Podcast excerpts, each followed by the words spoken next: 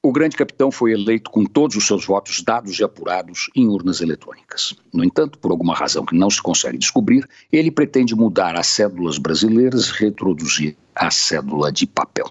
A não ser que haja algo inimaginável por trás, não há razão lógica que sustente a sua vontade.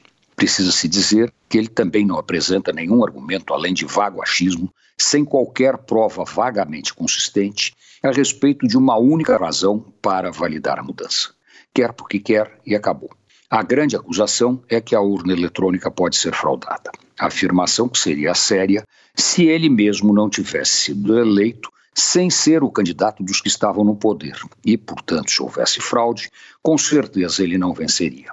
A urna eletrônica está completando 25 anos de bons trabalhos prestados ao Brasil. Neste tempo, não há um único caso comprovado de fraude envolvendo qualquer votação feita através de urna eletrônica no país.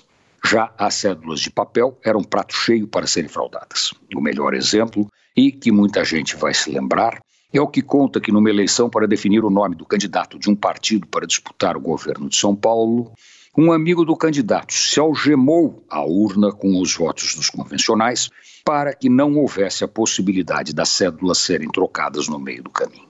Desde sempre, as eleições com cédulas de papel foram fraudadas no Brasil. A eleição eletrônica acabou com a festa. Mas o presidente da República, eleito em eleição eletrônica, quer mudar as regras do jogo. É mais um absurdo que não pode ser tolerado.